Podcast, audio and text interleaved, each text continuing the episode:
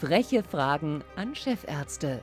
Der Gesundheitspodcast der Zentralklinik Bad Berka. Herzlich willkommen zu den frechen Fragen 2022. Unser Thema heute Schilddrüsenerkrankungen. Schilddrüsenerkrankungen gehören ja zu den häufigsten Erkrankungen. Jeder dritte Erwachsene äh, bekommt im Laufe seines Lebens äh, eine solche Veränderung an der Schilddrüse. Jeder vierte hat eine vergrößerte Schilddrüse oder Knoten im Gewebe und jeder Zehnte in Deutschland äh, leidet unter einer Hashimoto-Erkrankung, also einer ständigen Entzündung der Schilddrüse. Über moderne Diagnostikmöglichkeiten möchten wir heute sprechen mit Dr. Äh, Franz Christoph Robeler, er ist Chefarzt und wir haben auch äh, Josephine Meister dabei, sie ist Oberärztin, beide sind von der Klinik für Nuklearmedizin der Zentralklinik Bad Berka. Ähm, so ein kleines Organ, die Schilddrüse ist ja nicht groß. Ähm, und es hat wahnsinnige Auswirkungen auf die Stoffwechselprozesse, ähm, wenn diese Schilddrüse nicht mehr funktioniert. Ähm, was sind denn die häufigsten Schilddrüsenerkrankungen und wie werden sie diagnostiziert? Ja, also die häufigsten Schilddrüsenerkrankungen sind glücklicherweise gutartige Erkrankungen. Es gibt ja auch das Schilddrüsenkarzinom, wie wir wissen, also Schilddrüsenkrebs. Ähm, aber erstmal zu den gutartigen. Da ist natürlich ja, weitläufig der Kropf äh, bekannt, die Struma. Struma, ja, die vergrößerte Schilddrüse, die gibt es mit und ohne Knoten. Ohne Knoten nennt sich äh, diese Erkrankung Struma diffusa, mit Knoten die Struma nodosa und dies äh, sehr häufig in Jodmangelgebieten. Und äh, Deutschland ist ja ein Jodmangelgebiet nach wie vor. Und ähm, andere Länder wie die Schweiz oder die nordischen äh, Länder, nordeuropäischen Länder, die deutlich besser versorgt sind, haben äh, nicht so eine hohe Häufigkeit äh, dieser äh, Schilddrüsenerkrankung. Also bei den über 60-jährigen äh, ja, bei der über 60-jährigen Bevölkerung ist es so, dass die äh, Struma die häufigste äh, Schilddrüsenerkrankung ist. Ja. Eine Struma kann einhergehen mit kalten Knoten wo dann die Gefahr natürlich besteht, dass äh, dieser Knoten äh, doch ähm, ein bösartiger ist, aber auch mit heißen Knoten. Ähm, heißen Knoten, also diese Formulierung kommt eher aus der Sindigraphie. Das sind meistens Knoten, die ja, eine Überfunktion oder sind überfunktionierende Knoten, die also verstärkt äh, Schilddrüsenhormon bilden und da natürlich auf Stoffwechselprozesse äh, beschleunigend einwirken, was äh, natürlich dann entsprechend zu Problemen führt. Es gibt natürlich auch eine diffuse Autonomie der Schilddrüse, das ist zum einen die ja, diffuse Autonomie oder auch der Morbus Basedow, das ist eine Autoimmunerkrankung, ähm, eine Überreaktion des ähm, Immunsystems, die sich gegen die Schilddrüsenstrukturen richtet und damit zu einer Überfunktion führt. Das muss auch äh, gesondert behandelt werden. Und wie Sie auch schon gesagt haben, äh, die Thyreoiditis, also die Schilddrüsenentzündung, ähm, autoimmun vermittelt oder auch durch andere Faktoren, zum Beispiel durch äh, Immuntherapien hervorgerufen, äh, treten auch immer wieder in den Vordergrund. Gott sei Dank relativ selten sind die Schilddrüsenkarzinome. Da ist die Zahl zwar in den letzten Jahren angestiegen, also wir kommen so bei den Männern äh, von 1998 von drei Neuerkrankungen pro 100.000 Einwohner pro Jahr. Bei den Frauen waren es um die sechs. Jetzt ist es etwa, 2018 sind das die Zahlen der WHO, etwa das Doppelte, also elf bis zwölf Frauen äh, pro 100.000 Neuerkrankungen pro Jahr und um die fünf bis sechs Männer pro 100.000 Einwohner pro Jahr. Mhm. Aber da muss man auch hinzusagen, die Zunahme des Schilddrüsenkarzinoms äh, betrifft ausschließlich das papilläre Schilddrüsenkarzinom. Und das ist eine prognostisch sehr gute Variante. Mhm. Ähm, nun sind nicht nur Frauen und Männer oder wie wir jetzt hörten, ältere Leute betroffen von Schilddrüsenerkrankungen. Auch Kinder können darunter leiden. Woran merkt man das denn? Ja, das kann sich natürlich äh, ganz verschieden auch manifestieren und zeigen. Wichtig ist natürlich auch, aus welchem familiären Background äh, kommt das Kind. Gibt es hier zum Beispiel auch schon eine gewisse, wir sagen ja, eine familiäre äh, Disposition? Also gibt es da schon eine Veranlagung, ne, dass man das erwirbt? Vielleicht haben die Eltern da schon eine entsprechende Anamnese. Dann ist natürlich auch ähm, das große Thema, gab es vielleicht einen Mangel in der Schwangerschaft, der sich dann, äh, der dann Auswirkungen zeigte, sodass man sozusagen nach der Geburt schon eine entsprechende ja, äh, Schäden oder Unterentwicklung nachweisen kann. Letztendlich ist das natürlich eine Domäne der Kinderärzte und Kinderärztinnen, die in den entsprechenden U-Untersuchungen natürlich darauf achten, dass eine gewisse, Geist, gewisse geistige Entwicklung auch da ist und äh, dann auch natürlich auch entsprechend auf Spurensuche gehen. Aber auch der TSH-Wert gehört ja ähm, zum Neugeborenen-Screening dazu und damit wird natürlich auch hier schon eine wichtige Kontrolle und eine Kontrollfunktion wahrgenommen. Mhm. Also bei Kindern auch nochmal ganz anders. Wenn wir dann auch Richtung äh, jugendliches Alter gehen, vielleicht ähm, auch Richtung Adipositas, Übergewicht, da muss man natürlich auch nochmal äh, auf Spurensuche gehen. Und auch ganz wichtig, Kinder und Jugendliche haben verschiedene Referenzwerte. Also wir können nicht unseren Referenzwert den vielleicht der ein oder die andere auch äh, von Ihnen schon kennt, ne, anwenden auf Kinder. Das ist bei uns problematisch, bei Kindern und Jugendlichen eben erst recht. Mhm. Ähm, Erwachsene, die betroffen sind, denen kann mit Medikamenten geholfen werden, zum Beispiel bei einer Überfunktion äh, oder auch bei Unterfunktionen. Wann muss denn operiert werden und äh, wann äh, kommt eine Radiojodtherapie in Frage? Mhm. Wer möchte von Ihnen? Eine Radiotherapie kommt sowieso nur in Frage, wenn es sich um eine Überfunktion handelt. Zum einen bei einer diffusen äh, Überfunktion oder diffusen Autonomie oder bei einer unifokalen oder multifokalen Autonomie, wenn ein oder mehrere Knoten sich als sogenannte autonome Adenome, also autonom produzierende äh, ähm, ja, äh, Strukturen darstellen. Ne? Diese Überfunktion ist natürlich für die ähm, Patienten sehr belastend. Ähm, die Symptome sind ja allgemein bekannt. Gewichtsabnahme, starkes Schwitzen, starke Nervosität und auf Dauer eben auch eine ähm, Osteoporose, die sich gerade bei älteren Menschen auch äh, verstärken kann.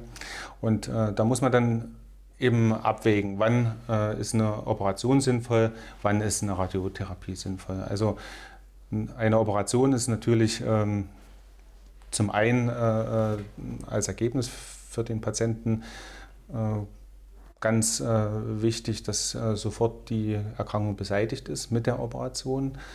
Aber äh, es sind natürlich entsprechend Nebenwirkungen, die dann auftreten können bei der Operation. Das muss abgewogen werden. Also neben Mundhandlungsstörungen eben auch eine Nervenläsion, die Rekurrenzparese, äh, wenn eben so dieser Stimmbandnerv am Hals verletzt wird, was aber durch ein gutes Neuromonitoring in spezialisierten Zentren, wie das bei uns ist, äh, relativ gering wahrscheinlich ist. So muss man das sagen.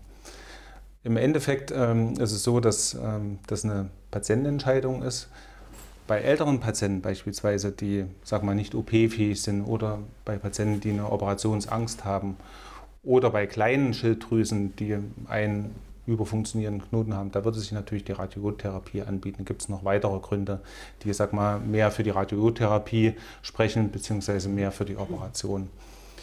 Also grundsätzlich ist es so, dass äh, wir das natürlich mit den Patienten ausgiebig besprechen, die Vor- und Nachteile äh, darlegen und natürlich auch die Patienten in unsere äh, ja, allgemein chirurgische Sprechstunde äh, schicken, die dann auf Schilddrüsenchirurgie spezialisiert ist und äh, dort werden die Patienten auch nochmal beraten. Dann kann sich jeder so sein eigenes Bild machen. Mhm. Es war ja früher so, dass zum Beispiel Sänger oder Moderatoren oder wie auch immer, ja, die hatten ja immer Angst Lehrer vor, zum Beispiel. oder Lehrer, mhm. Angst vor Schilddrüsenoperationen, weil dann irgendwas mit den Stimmbändern passiert. Mhm. Aber das ist ja, ähm, wenn Sie sehen, durch das Mon sagen auch durch das Monitoring ist das ja geringer geworden, wenn man weiß, wo man dann arbeitet, ne? also ja, in der genau. modernen Chirurgie.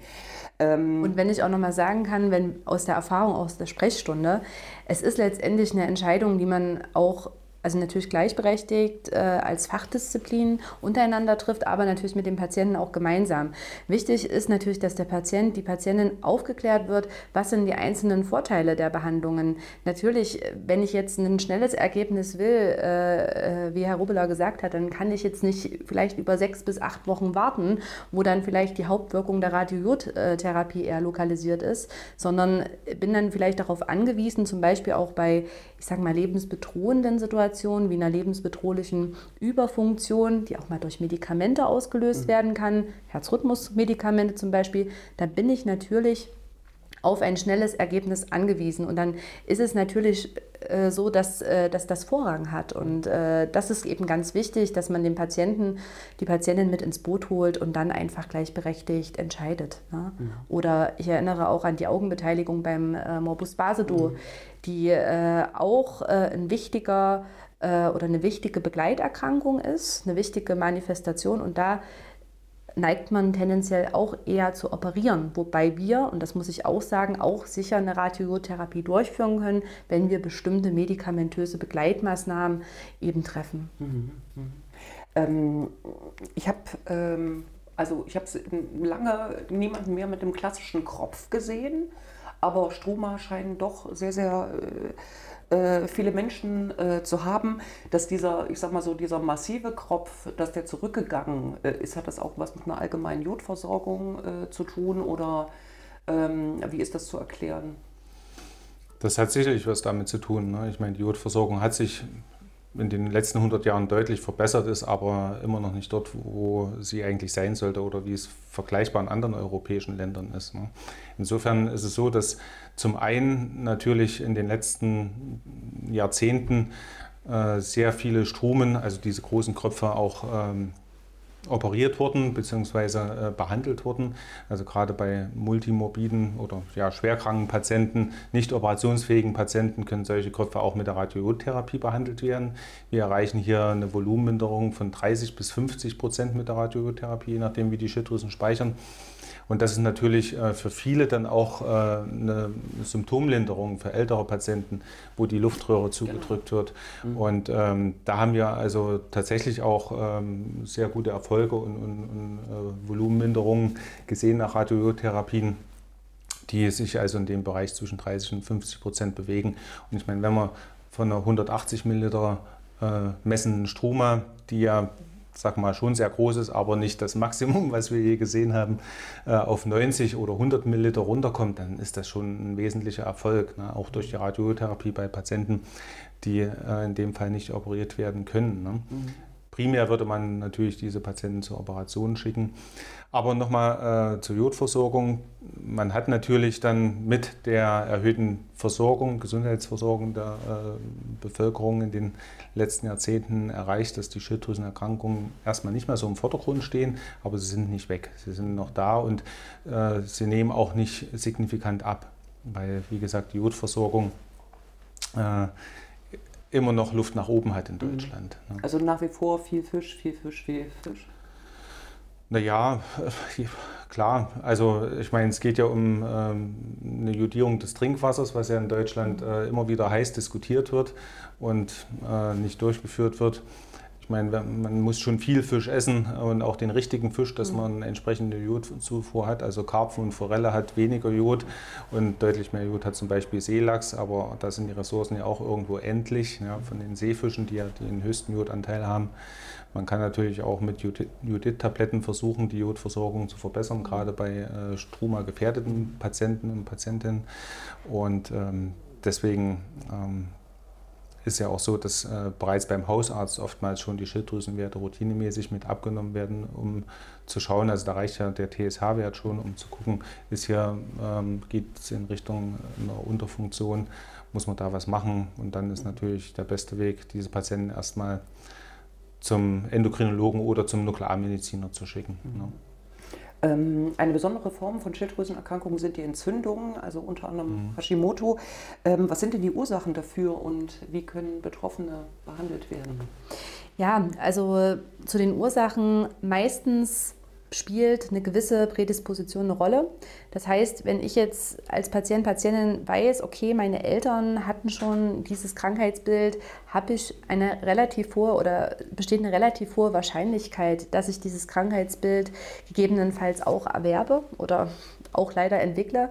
Natürlich, das Geschlecht spielt eine Rolle weibliches Geschlecht häufiger betroffen, tendenziell häufiger betroffen äh, als Männer. Vom Lebensalter her ist es ganz unterschiedlich. Natürlich eher so im jüngeren Erwachsenenalter lokalisiert, aber auch ältere Patientinnen oder Patienten sind nicht davor geschützt.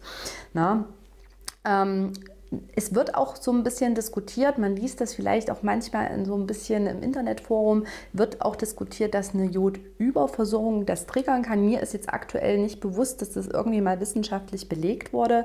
Ich denke vielmehr, es besteht äh, zum einen der Zusammenhang, und das ist ja auch nachgewiesen, Autoimmunerkrankungen, eine gewisse Veranlagung dafür äh, spielt da mit rein, diese genetische Geschichte, aber vielleicht auch äußere Faktoren, die das dann eben sozusagen auch äh, zur Erscheinung bringen. Stress, klar, diese ganzen allgemeinen Sachen, denen wir natürlich tagtäglich ausgesetzt sind. Da sind wir ja nicht vorgefeilt. Prinzipiell, gerade so für vielleicht die jüngeren Patientinnen vor allen Dingen, ist dann häufig so der oder das Live-Event vielleicht eine Schwangerschaft, vielleicht der Kinderwunsch, wo das äh, dann auch häufig detektiert wird, häufig herausgefunden wird, weil eben der TSH nicht im Normbereich ist. Und dann wird eben mal eine komplette Diagnostik gemacht und dann wird gesehen, Mensch, da liegt ja wirklich so eine, so eine Antikörpererhöhung äh, vor, weil letztendlich man muss sagen, die Hashimoto wird dadurch bewiesen, dass wir eben eine relevante Erhöhung äh, eines bestimmten äh, Autoantikörperspiegels im Blut nachweisen. Das können wir ganz gut nachweisen und äh, bringen das dann natürlich im Zusammenhang noch mit dem sonografischen Befund, also mit dem Ultraschallbefund, wo wir letztlich klassisch sehen, atrophe Verlaufsform, die häufigste Verlaufsform, was eben heißt, das Gesamtvolumen ist geringer als normal und die Schilddrüse kann eben ihren eigentlichen Aufgaben in unserem Organi Organismus nicht mehr ähm, sozusagen nachkommen. Und diese Patientinnen haben dann eben auch Probleme, weil die Schilddrüse auch wechselwirkt mit dem äh, Geschlechtshormonstoffwechsel, haben dann eben Probleme, schwanger zu werden. Dann gibt es da auch noch die hypertrophe Verlaufsform, ähm, wo die Schilddrüse quasi größer ist als normal. Da haben wir aber auch das Problem, dass das Gewebe, und das sehen wir im Ultraschall, so verändert ist, dass auch hier die eigentliche Hormonproduktion nicht mehr aufrecht äh, erhalten werden kann und auch hier die entsprechenden Mangelzustände auftreten. Und wie gesagt, ganz klassisch ist das so ein Live-Event. Natürlich äh, geht es dann auch Richtung, äh, wenn man eine Depressionsdiagnostik macht, vielleicht ist es auch eine Erstmanifestation und man kommt dann äh, Richtung ähm, Schilddrüsenwert oder Richtung Schilddrüsenwertveränderung auf die Erkrankung. Also das ist ganz unterschiedlich und es kann sich eben auch von Patient zu Patienten ganz unterschiedlich äh, darstellen. Es ist eben nicht immer klassisch, wie wir es in den Büchern kennen, die Gewichtszunahme, die Ödeme, ne, die Verstopfung. Es ist vielschichtig und jeder Patient ist halt auch anders. Ne? Mhm. Ähm, jetzt möchte ich mal ein bisschen was Technisches fragen äh, in Bezug auf die Diagnostik. Was passiert denn bei so einer äh, Dopplersonographie und was bei einer Szintigraphie? Naja, Fangen wir mal mit der Sonographie an. Es ist ja im Prinzip die basisbildgebende Untersuchung bei Schilddrüsenerkrankungen oder beim Verdacht auf Schilddrüsenerkrankungen. Man macht erstmal eine ganz normale Sonographie, das ist das B-Bild, wo wir dann im Schwarz-Weiß-Bild äh, die Schilddrüse sehen. Wir können die Schilddrüse ausmessen. Ist sie vergrößert, ist sie noch normal groß? Da wird jeder Seitenlappen einzeln ausgemessen und diese Verbindung zwischen beiden Seitenlappen der Ist muss auch nochmal, wenn er vergrößert ist.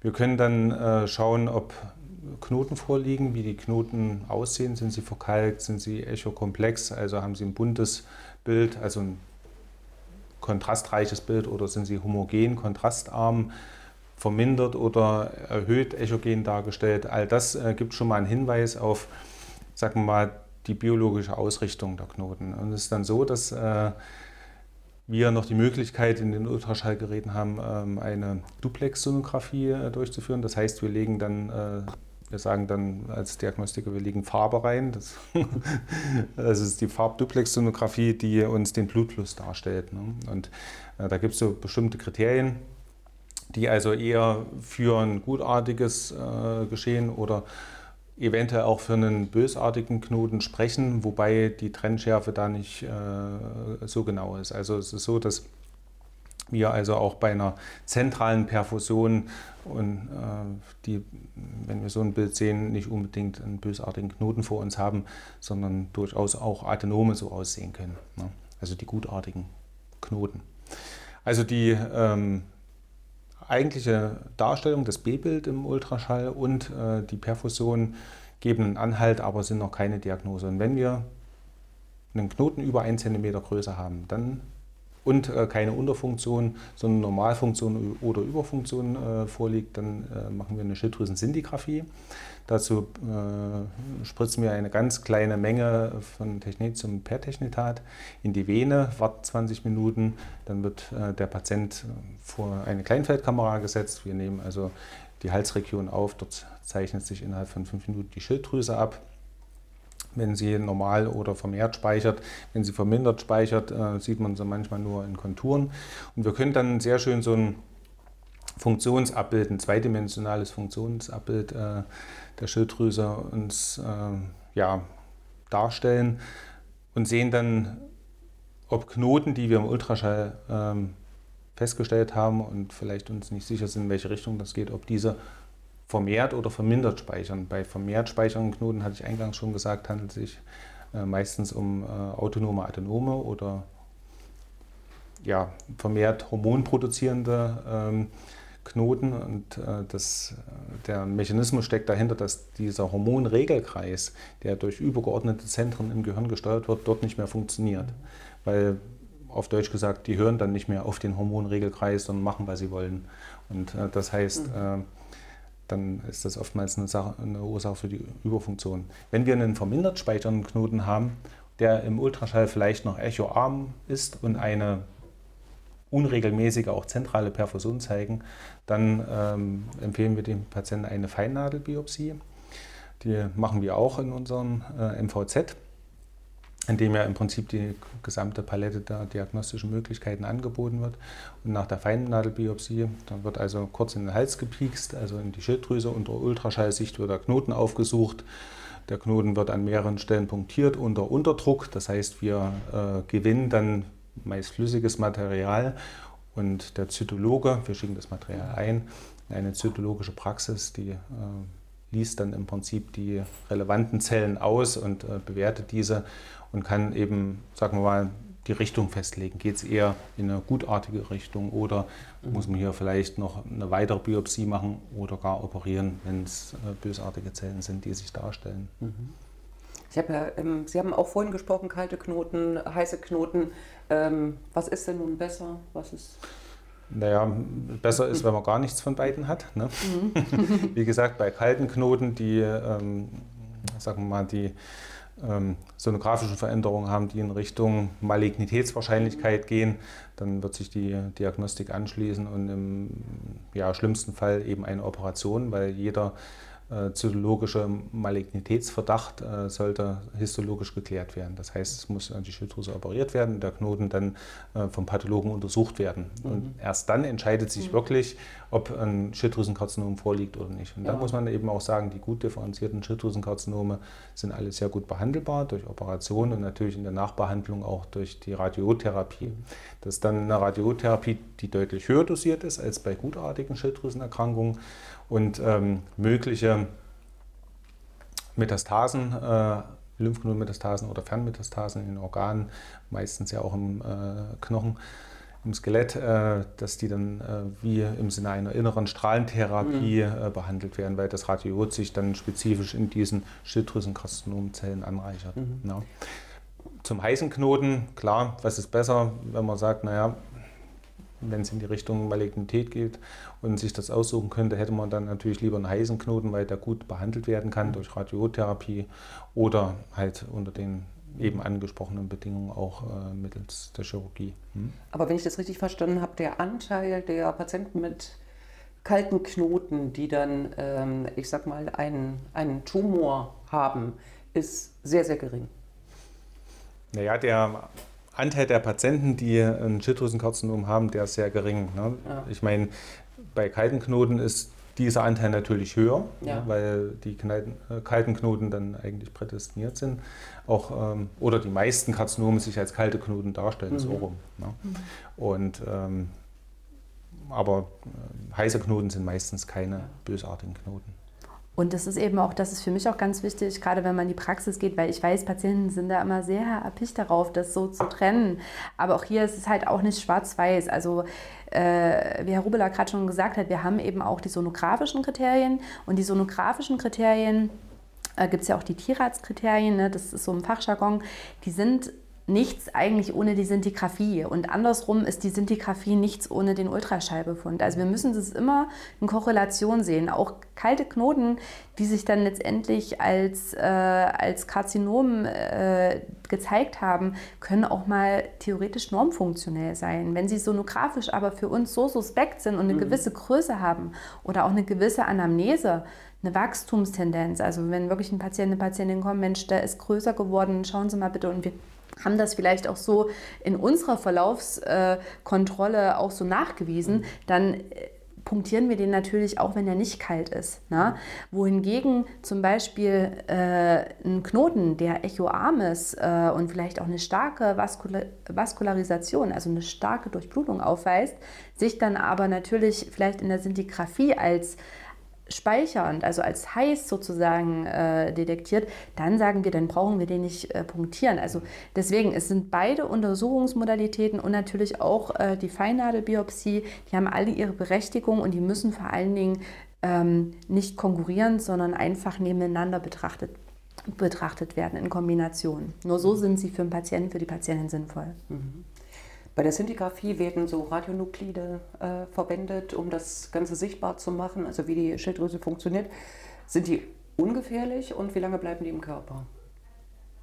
Ja, also auch hier kann man eigentlich den äh, Patienten und Patientinnen nur die Angst nehmen. Also was wir verwenden für die Diagnostik ist sozusagen das Technetium 99M Perdignetat und das ist wirklich ein erstmal zum, zunächst ein rein diagnostisch wirksames Nuklid, hat eine Halbwertszeit von sechs Stunden und wir verwenden es im Prinzip in einer Aktivität, das ist ja auch vorgeschrieben, also auch wir haben da unsere Richtlinien, wir können nicht irgendwie Patienten oder Patientinnen wild irgendwas spritzen, sondern wir richten uns danach. Das wird auch aller paar Jahre sozusagen aktualisiert, die entsprechenden Richtwerte. Und äh, die Strahlenbelastung ist dabei vergleichbar wie mit einem normalen Röntgenbild. Also wie wenn Sie früher, vielleicht kennen Sie das auch noch, zu einer Reihenuntersuchung waren, das war ja mal so üblich, ist jetzt natürlich auch obsolet, ähm, äh, kann man sozusagen äh, diese Strahlenbelastung vergleichen, die ist sehr gering.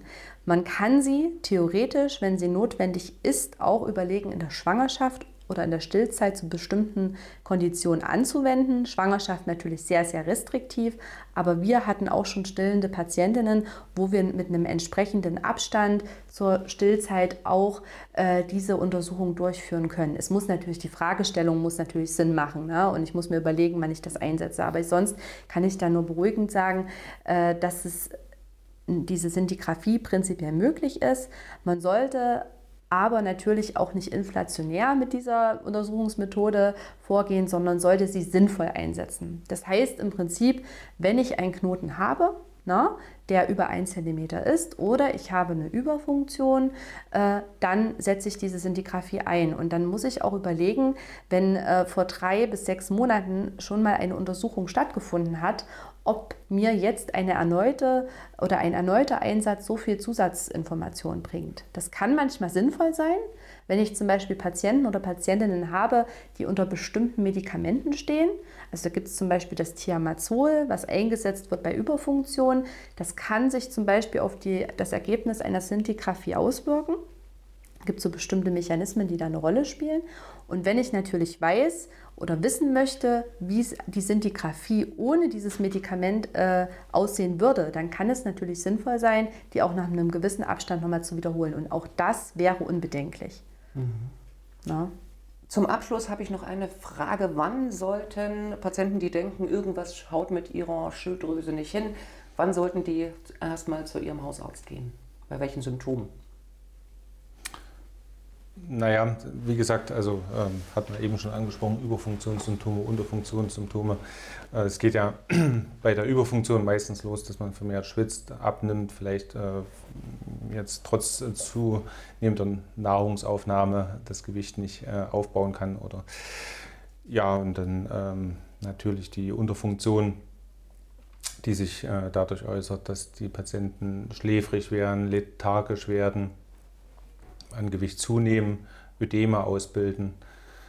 Das sind alles, ähm, also ist eigentlich nur eine kleine Auswahl von Symptomen, wo die Patienten dann ähm, ja, aufhorchen sollten und sagen müssen, jetzt gehe ich mal hin und lass mir mal den TSH-Wert bestimmen, der schon oftmals äh, einen Hinweis gibt. Ne? Mhm. Vielleicht ein wichtiger Punkt auch noch in dem Zusammenhang, gerade Herzrhythmusstörungen. Also viele der Patienten und Patientinnen sind ja auch betroffen vom sogenannten Vorhofflimmern. Das ist ja, wenn das Herz ja aus dem Takt läuft. Das ist ja die häufigste Herzrhythmusstörung auch der über 60-Jährigen hier in Deutschland.